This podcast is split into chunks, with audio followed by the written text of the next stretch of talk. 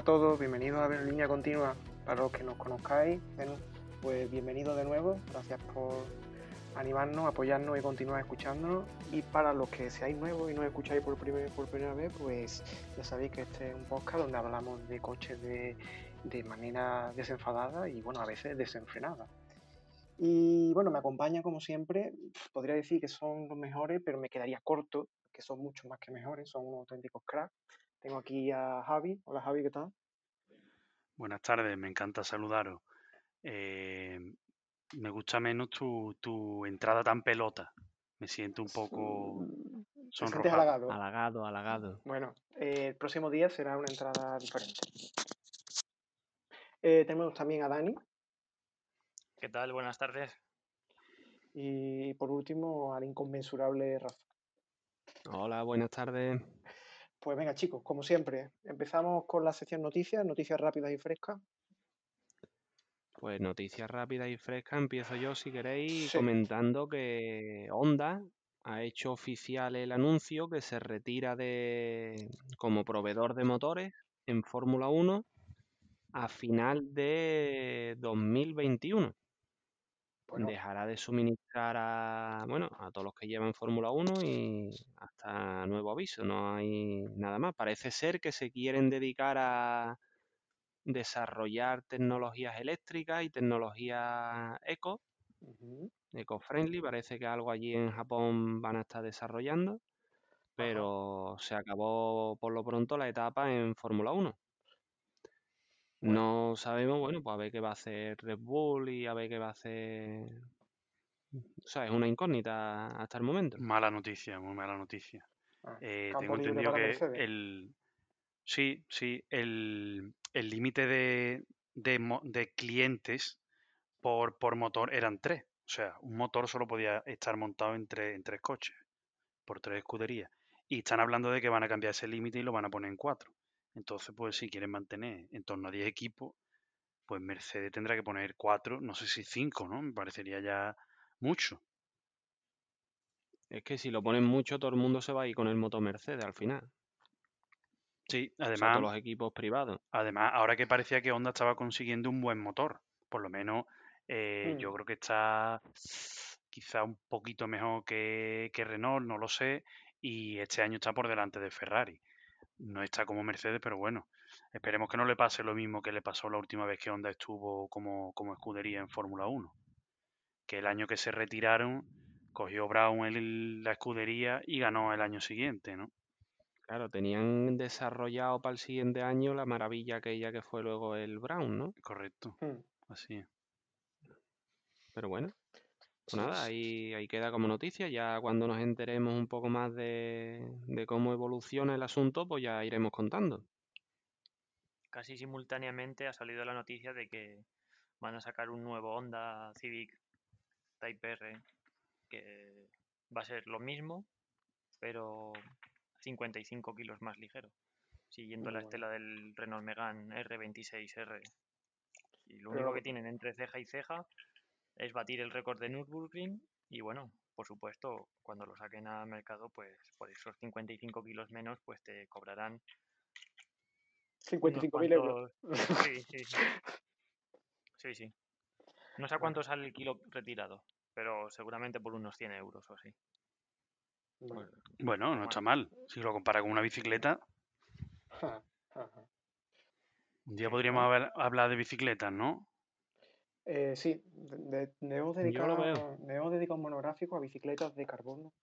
Pero está degenerando, ¿no? Porque vamos, coche eléctrico, sub, coche eléctrico y ya bicicletas. vamos con los, vamos con dijimos cualquier cosa que tenga tornillos, ruedas o, una soldadura. Bueno, pero una muleta tiene tornillos. Está pensando ya en un Cuando quiera hablamos de muletas.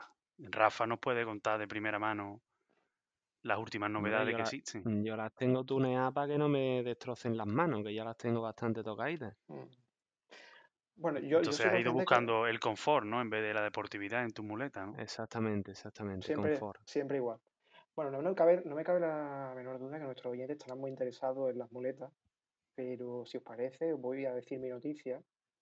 Y que me ha, gustado, me ha llamado la atención porque es uno de esos coches que yo creo que, al final es lo que nos, creo que a los que nos gustan los coches un poco deportivos, ante la escalada de precio es lo que creo que nos va a quedar. Yo os hablo del Ford Fiesta ST, ha sacado una nueva edición limitada a 500 unidades en el color, en el color Blue Performance, que es el mismo color, color azul que el, que el Ford Focus RS, y bueno, eh, viene con 200 caballos y 169 Nm de PAL para motor de 1,5 litros.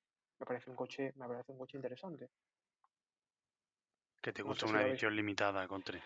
Siempre, siempre. No sé por qué, no sé por qué, Javi, pero me tiran, me tiran. Yo creo que porque e, es una modificación, pero claro, como lo saca la marca no es tuning, ¿no? Puede estar por ahí puede, Puede ser, puede ser, puede ser. Habría que, habría que analizarlo, pero sí, a mí me gusta. No sé si habéis, tenido oportunidad de ver el coche, pero creo que, va a estar bien. ¿Tiene plaquita con el número de...? Eso es lo que está buscando, pero no lo termino de encontrar. claro, como lo saca la marca, te lo compras y luego empieza la, la dermatitis y demás, porque en realidad es tuning. Claro, algún día también deberíamos hablar del tuning y de los límites del tuning. Yo también lo propongo porque no me, yo sinceramente no lo tengo claro. ¿Dónde empieza el tuning y dónde termina eh, lo estándar?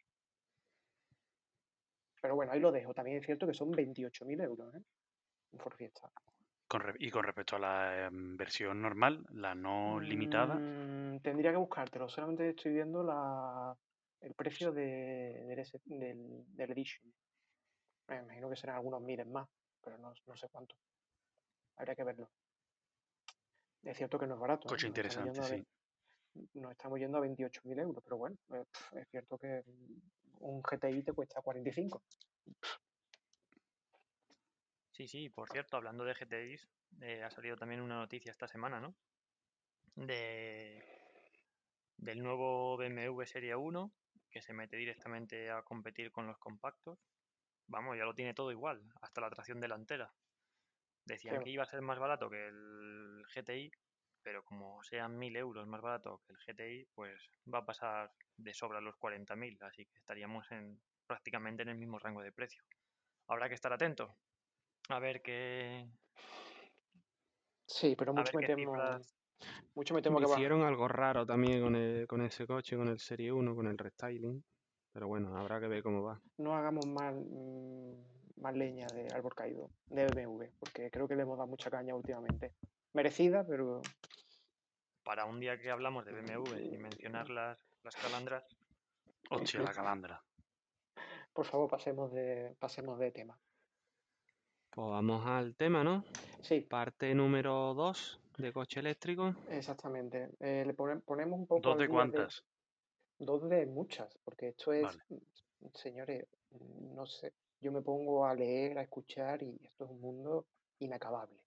Así que, eh, si os parece, resumimos un poco lo que hablamos el otro día, que era, fue un poco que vamos evolucionando cada vez más hacia la electrificación, que mm, hablamos también un poco de los coches híbridos, que son parte eléctrico, parte de motor de gasolina.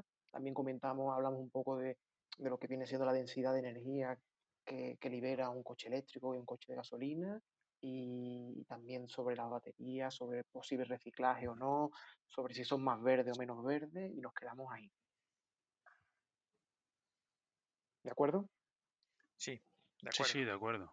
Vale. Mm, no sé si recordáis, mm, cuando hablé de un número que, a mí me pareció muy, muy interesante, que era la densidad energética de las baterías de litio actuales comparadas con, con un motor de gasolina normal y veíamos que eran como dos órdenes de magnitud de diferencia, o sea, era una bestialidad, ¿no? Eh, estamos hablando de entre 140 y 170 vatios hora por kilogramo para las baterías y 13.000 para un coche, ¿vale? Para un coche normal de gasolina. He estado viendo otro estudio de febrero de 2020 de unos chinos, ¿vale? Muy reciente, hace unos meses, eh, sobre las últimas baterías que todavía ni están puestas. O sea, estamos hablando de un paper que, publicado en febrero de 2020 sobre las baterías con ultracapacidad, ¿vale?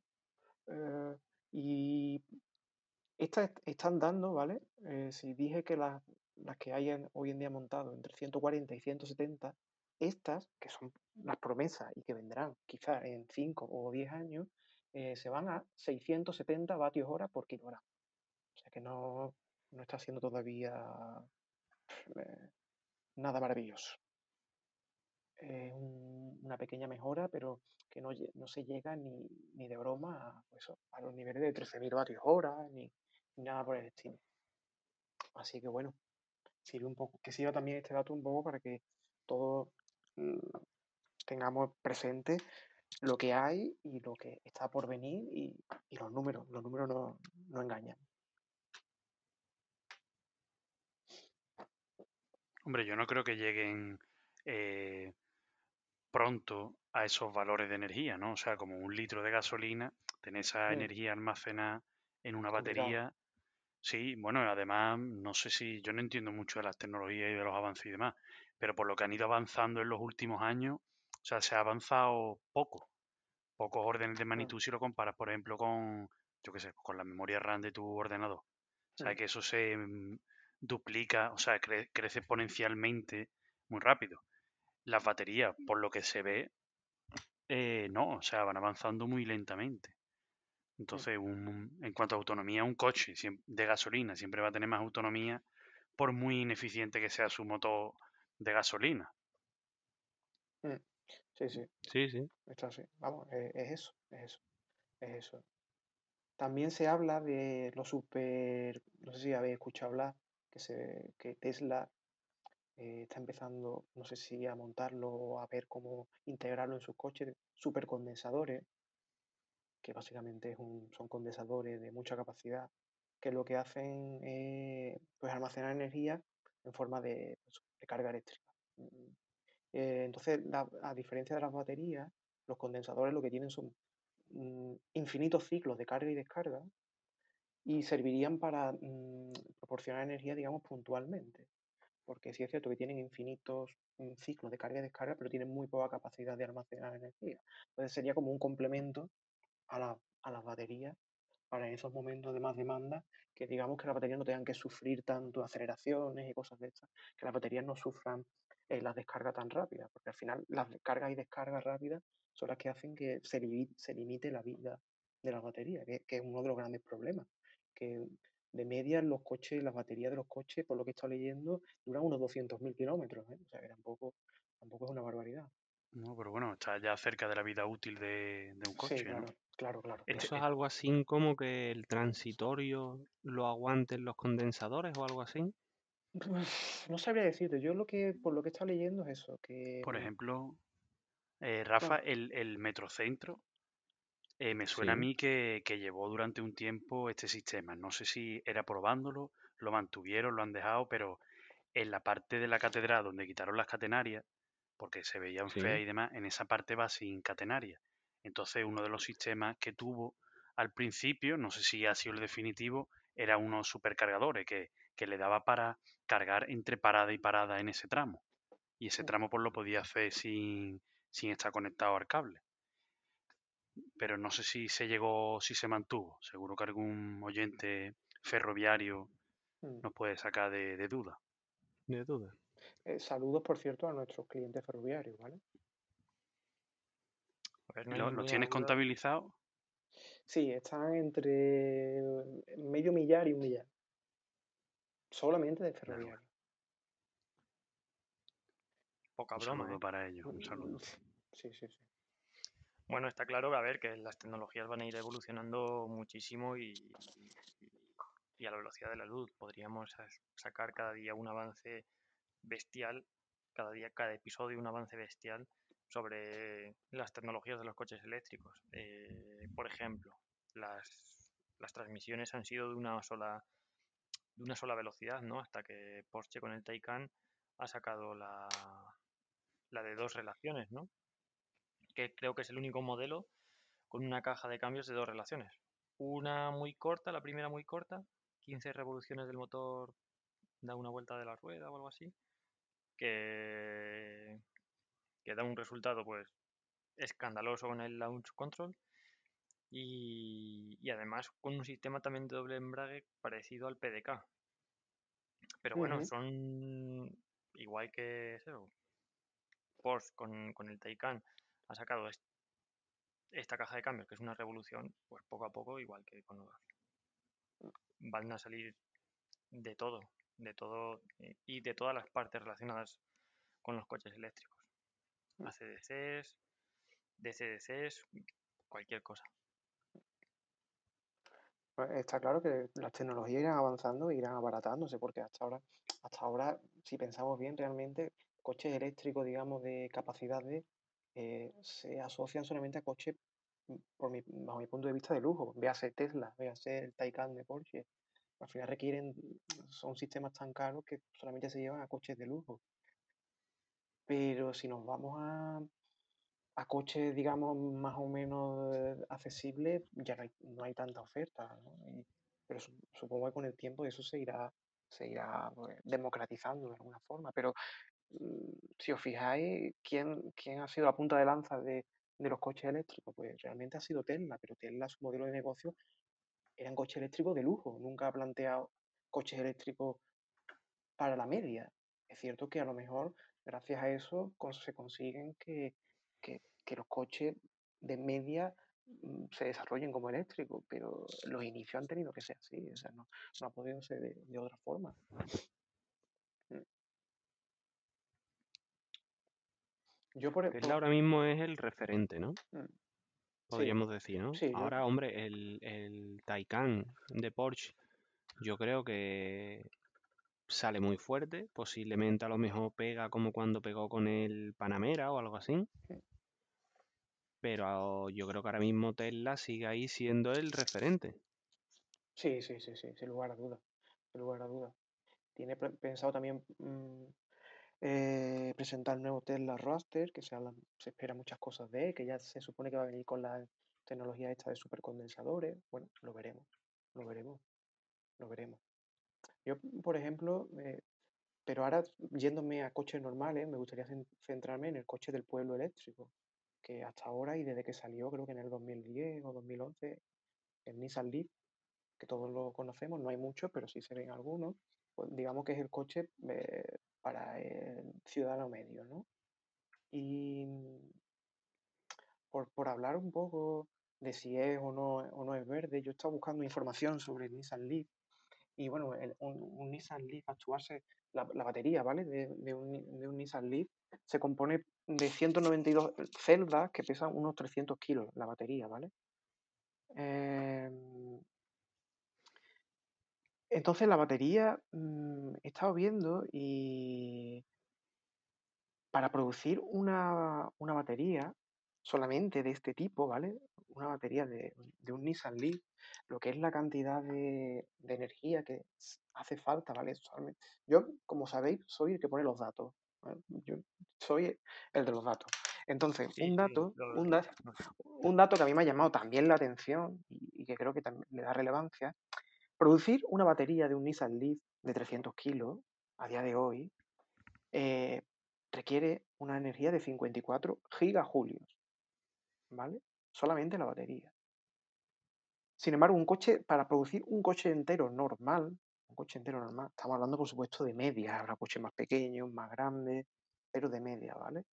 Producir un coche entero con su motor, todo, todo, eh, requiere 118 gigajulios, ¿vale? Es decir, que el Nissan Leaf se lleva la mitad solamente en la batería de la producción de un coche normal, en energía requerida para la fabricación. No estoy hablando después de cuando empiece a andar, ¿no?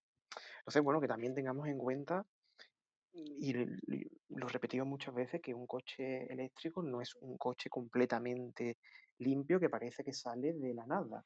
un coche eléctrico hay que fabricarlo también, se requiere energía y esa energía puede venir, como hablamos en el podcast anterior, pues de, diversas fuentes. Pueden ser de energía alternativa, pero pueden ser también nucleares o de carbón. Sí, esa producción es que al final nadie sabe, pues puede ser incluso más, más contaminante que luego el propio coche, ¿no? Hombre, pero bueno. Nuclear en un submarino vale, pero en un coche, ¿cómo lo metemos?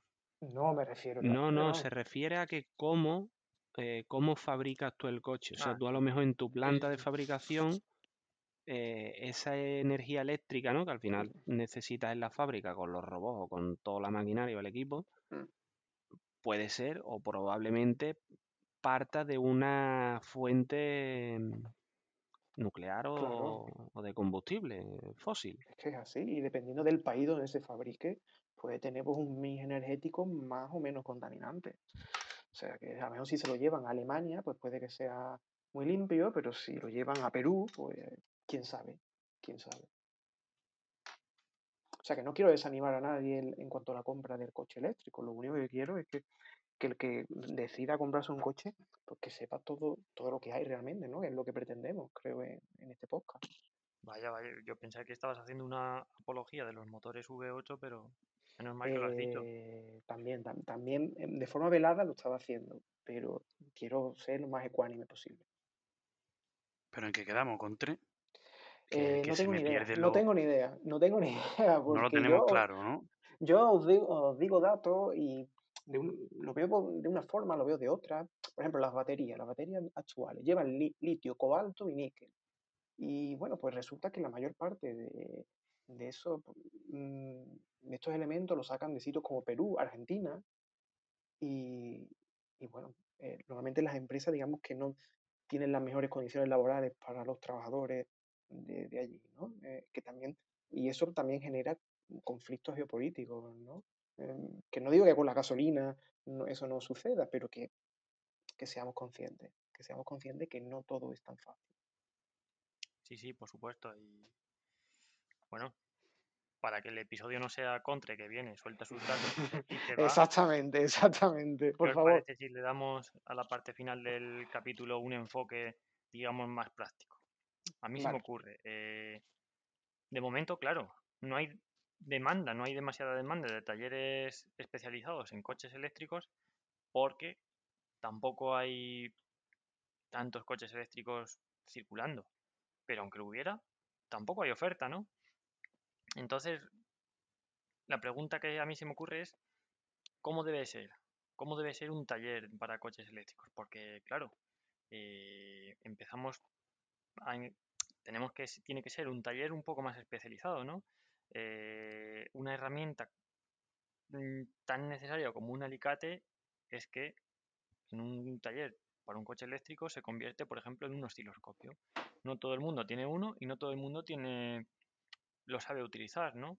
Es decir, los mecánicos van a necesitar una formación más completa en electrónica, en electricidad, además de la de mecánica. Mm, hace décadas esto no se tenía en mente y por supuesto gran parte de, los mecánicos no cuentan ahora mismo con esa formación. Eh, es un claro problema que sí que nos vamos a encontrar en el día a día en cuanto empiecen a, a utilizarse los coches eléctricos. Mm, sí, sí, claro. Está claro. Mm. Está claro que que se tiene que, que no va a ser, la implantación no es tan sencilla, igual que los puntos de carga. O sea, ¿cómo, cómo va a ir eso? ¿Todo el mundo va a tener en su casa donde cargar? Lo dudo. Eh,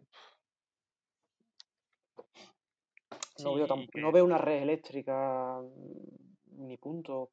vosotros en vuestro día a día veis muchos puntos de carga para coches.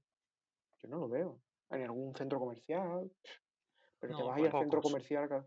Te vas a ir al centro comercial cada vez que quieras si tienes que cargar un par de veces en semana, no, me parece viable. Poco, suelen, suelen ponerlos en sitios donde se vean mucho, en un centro comercial, en la zona céntrica, mm. en sitios donde quede bonito. Pero después la utilidad yo creo que es poca, vamos, no, mm. no, no suele verse a mucha gente utilizándolo.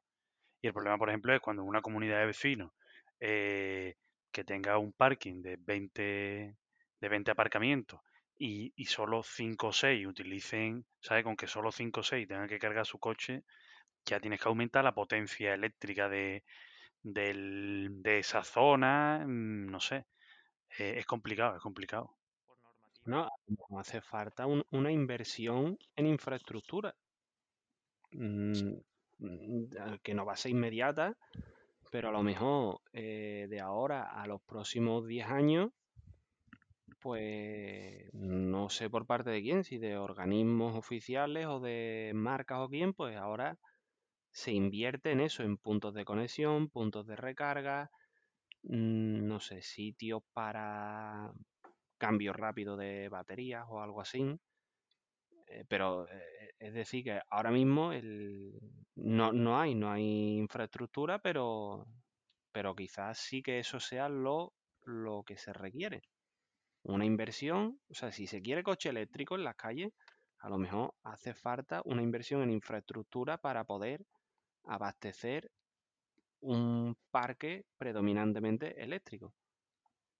Digo yo. Y tendría que haber también unos productos competitivos, eh, no sé, que tenga un precio razonable y que te aporte mm, eh, algo que te sea útil. Si te va a costar coche el doble, te va a costar 30 o 40 mil euros, solo puedes hacer 180 kilómetros y está súper limitado, pues la gente yo creo que no va a entrar por ahí. Mm. Primero tendría que haber algo interesante y por supuesto también que esté acompañado de una red, de una red mm, eh, acorde. Si no, no es el producto, por muy bueno que sea, no, no va a funcionar. Sí, completamente de acuerdo. Eh, si me permitís, voy a volver a dar otros datos. Perdona por, mi insistencia.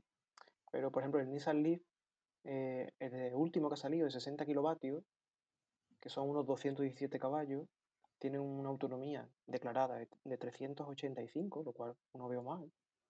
Eh, serán menos, me imagino, en el mundo real y cuesta 39.000 euros. No sé cómo lo veis vosotros. Caro, lo veo caro. Caro. Y eso en, en zonas en zonas frías, o sea, donde hace mucho frío, van incluso peor, porque eh, en el aire acondicionado, pues bueno, se puede suponer que la autonomía, ¿no? El consumo sería más o menos en un coche de gasolina que uno que en uno eléctrico. Pero cuando hace mucho frío, el, la desventaja que tiene un motor de gasolina, que es que es poco eficiente, genera mucho calor, pues ese calor lo puedes aprovechar como, calefacción del habitáculo. Esto en mm. un coche eléctrico no pasa. Entonces necesitas muchos kilovatios para calentar el habitáculo y que sea, digamos, cómodo y habitable, valga la redundancia. Sí, sí, de hecho creo que por debajo de 0 grados son Sí, bueno, aparte va al rendimiento de la, va al rendimiento de las baterías, se merma la autonomía por el mayor consumo, etcétera. Sí, sí, sí, sí. En fin, que bueno, ahí está. También quizás deberíamos analizar eh, si realmente para la gente que esté pensando comprarse un coche, ¿no? Estamos hablando de autonomía de la de en, el, en, un, en un eléctrico de 40.000 euros, ¿vale? Estamos hablando de, una autonomía de 300 kilómetros o 280 tal vez. Y también es interesante ver, mm, está buscando y ver cuánto mm, recorre la gente de media. Y he visto un estudio que dice que, la gente recorre de media 72 kilómetros al día, ¿vale? Siendo el recorrido más frecuente entre 20 y 25 kilómetros. O sea que mm, lo digo para que lo tengamos todo presente, ¿no? Que, también eso es una cosa a analizar, si, si, si el coche eléctrico es, eh, no sirve para eso. Es cierto que después eh, hay muchos días del año que se recorren más de, esta, de esa distancia, porque a lo mejor de viaje a algún sitio. O sea que, bueno, ahí está. Dicen que de media se recorren 72 kilómetros pero que el recorrido más frecuente es aquel que tiene entre 20 y 25 kilómetros. Entonces, quizá tal vez con estos datos, eh, por, tirar una lanza a favor del coche eléctrico, quizá con, estos datos creo que el coche eléctrico podría servir, podría servir para la gran mayoría. Estoy hablando, por supuesto, de media. Pues yo estoy en contra del coche eléctrico. Es que para 20 kilómetros eh, hay hoy en día en el mercado patinetes eléctricos que tienen esa autonomía. Me hmm. voy con mi patinete y y para los viajes largos tengo mi motor de combustión interna, gasolina, contaminante. Al palco el coche eléctrico. Eh, entonces lo dejamos en cuarentena el coche eléctrico. Al final, después de dos podcasts, ¿cuáles o sea, ¿cuáles nuestras conclusiones? Hombre, yo creo que ahora mismo quizás no sea viable para un uso día a día. Y en mi opinión, creo que es debido a eso, a que tienes un, coche que es normalmente más caro, que está limitado en autonomía, está limitado en, bueno, en al final en velocidad que puede alcanzar en régimen eléctrico y que al final vas a tener como limitante esa, mm, esa infraestructura que te hace falta hoy en día para poder llegar en un viaje de a lo mejor 600 kilómetros y decir, oye, paro a las dos horas, eh, recargo batería prácticamente tal y como he hecho gasolina, que estoy cinco minutos en la gasolinera, pues recargo baterías o cambio batería o hago lo necesario y continúo mi viaje, si no cinco minutos, ponte 15 minutos, 20 minutos, lo que sea, pero mm, no existe, no existe esa posibilidad de tú hoy en día hacer un viaje. Entonces, quizás por una suma de factores,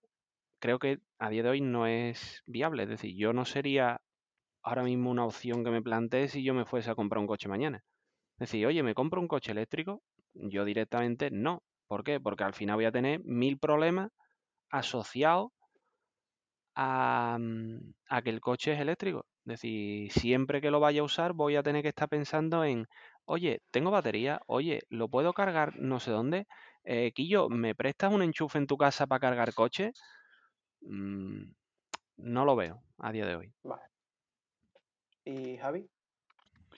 Eh, yo como conclusiones diría que, bueno, a mí me parece una buena opción un coche eléctrico eh, cuando realmente esté totalmente desarrollado. Ahora mismo el factor limitante que tiene son las baterías, que son caras, pesadas y como tú has aportado en tus datos, eh, almacenan poca energía comparado con lo que nos hemos acostumbrado durante, no sé, 80 años. Y, y bueno, cuando se consiga salvar el problema de las baterías y haya una red acorde, pues supongo que los precios de adquisición bajarán y, el parque pues será más eléctrico que de combustión. Mm, pues yo más o menos planteo las mismas conclusiones.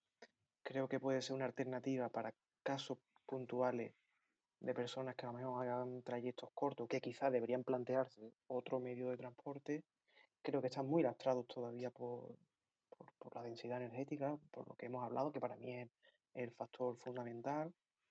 Y a día, después de todo lo que hemos hablado, yo creo que a día de hoy, pues lo, sigo sin ver. Al menos para los coches con, con baterías de, de, de ion de litio. Yo lo sigo sin ver. Son muy pesadas, obliga a que los coches sean más grandes, a que consuman más frenos, más neumáticos y no los veo, no los veo una, alternativa.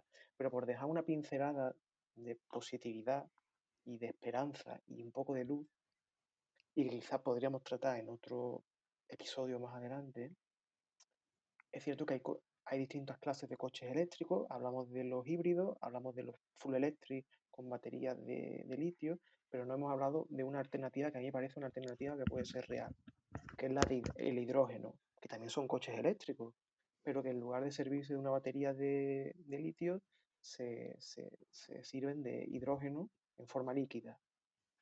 Y para, solamente dejo un dato, ¿vale?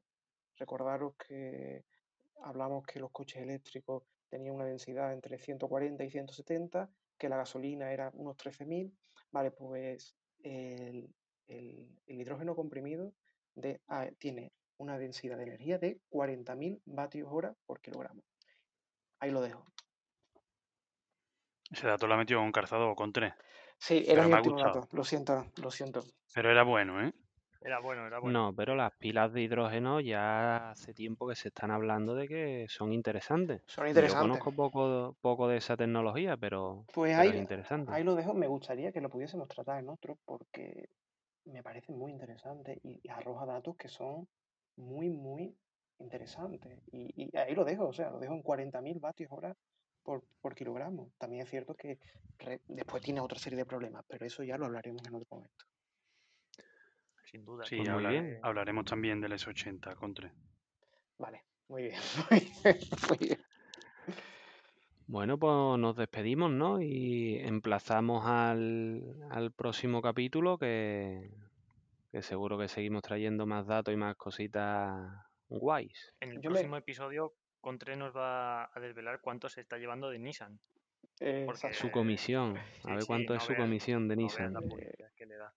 sí, Contre puede hablar en los próximos episodios leeremos muchas cosas. Vamos, yo creo que ahora Contra se puede llevar hablando de muchos temas hasta las 3 o las 4 de la mañana. Eh, yo lo único que puedo prometeros es que en el próximo episodio voy a dar menos datos. De hecho, cuando, cuando si alguna vez monetizamos el podcast, ¿no? Por los, los suscriptores, ¿no? La gente que esté ahí apoyándonos, pues tendrá grabada para que la pueda escuchar eso, las, las siete horas de, datos del Contre, hasta las 3 de la mañana él ahí aportando buena información. Pero el, para que no pueda dormir. no va a ser dentro de mucho, porque al ritmo que vamos de oyentes, Hombre, al ritmo de crecimiento que tenemos, la verdad que... Está, siendo exponencial. Yo el otro día paré en un semáforo con el coche y unos niños corriendo me reconocieron. Decían, mira el de Top Gear, Top Gear. Y, y yo bajé la ventanilla para decirle que no, que era de línea continua, pero empezaron a pitar los de atrás y me tuve que ir sin, sin firmar los autógrafos ni nada. Bueno, joder. Hombre, vaya tela, Dani, eso no se hace, tío. Los chavales, tío. Eso es lo primero, es la cantera de, de la audiencia. Además, tú firmas como, como Samir, ¿no? No, no, yo. Sí, como. Como Dani Sordo. Pues. Muy bien, chavales. Muy bien, chicos. Hablamos el próximo día. Saludos para todos y adiós, adiós. Cuidado. Venga, chavales. Cuidad vuestros cuerpos y cuidad vuestras máquinas. Un saludo. Un saludo, nos vemos en el siguiente episodio.